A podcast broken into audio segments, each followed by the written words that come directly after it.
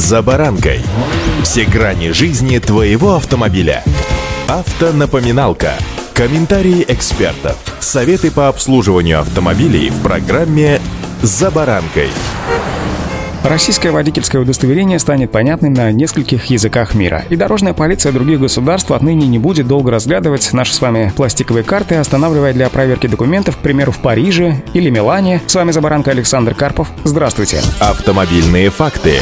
Первых чисел декабря на водительском удостоверении нового образца в верхнем правом углу расположатся надписи на русском, французском и английском языках, свидетельствующие, что данная пластиковая карта является водительским удостоверением. Стоит отметить, что нередко возникали ситуации, когда в зарубежных поездках россияне зачастую не могли арендовать автомобили в прокатных конторах без наличия водительского удостоверения международного образца. При этом проблемы возникали в ходе обычной проверки на дорогах, когда россиянина останавливала дорожная полиция и нередко задавала вопрос на протянутую карточку «А что это?». Приходилось долго, иногда муторно объяснять блюстителям правопорядка на дорогах других государств, что это документ, дающий право на управление транспортным средством по дорогам общего пользования. Ведь ты, как законопослушный гражданин, закончил курсы в автошколе, далее сдал экзамен на право управления, и вот теперь заехал как говорится, сюда. Стоит отметить, что водители, которые уже имеют действующие права, могут их не менять на новые, добавляют в МВД. Все полученные ранее и оформленные документы будут действовать до окончания срока своего действия. Автомобильные факты.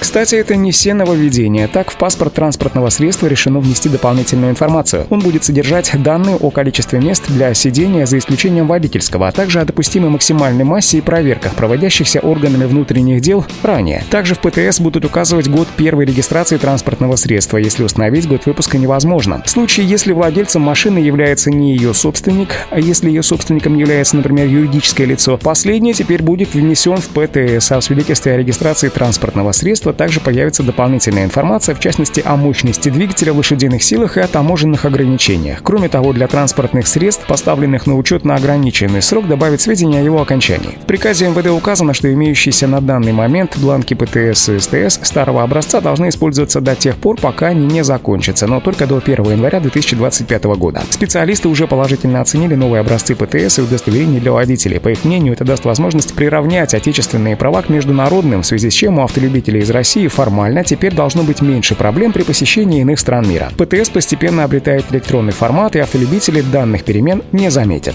Автонапоминалка.